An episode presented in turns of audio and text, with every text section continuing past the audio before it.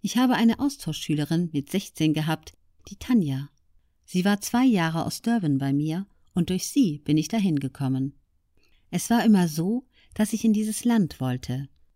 Als ich krank war, habe ich gemerkt, dass mir Sommer wirklich gut tut.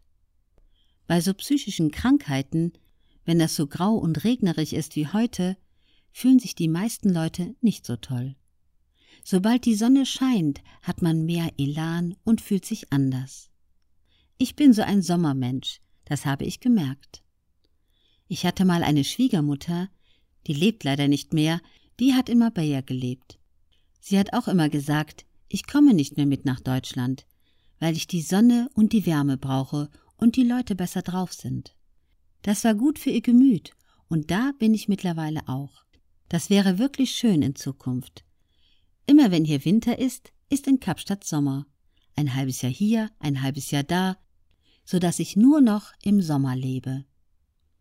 Julian Backhaus In so einer Pension ist man für andere da und muss sich um andere kümmern. Bist du ein Gastgebermensch? Mirja Dumont Ja, ich bin ein totaler Kümmerer. Das hatte aber auch schon negative Auswirkungen. Mein Professor in der Klinik hat immer gesagt, Sie müssen auch mal lernen, Nein zu sagen.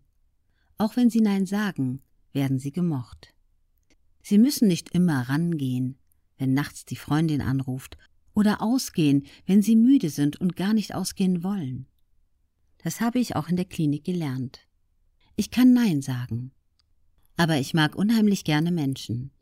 Ich bin gerne mit Menschen zusammen. Ich bin gar kein Einsiedler. Ich mag gerne kochen und ich mag, wenn sich Menschen bei mir wohlfühlen. Und deshalb passt das total zu mir. Julian Backhaus, hast du eine konkrete Vorstellung von der Pension? Mirja Dumont, höchstens zehn Zimmer möchte ich, also wirklich etwas Kleines.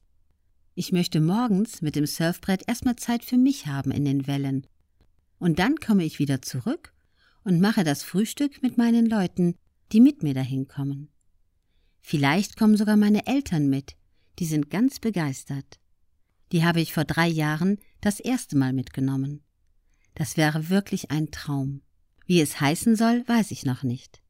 Es soll auf jeden Fall nicht weit weg von Kapstadt sein. Nicht an einem Weinberg, sondern nah am Wasser.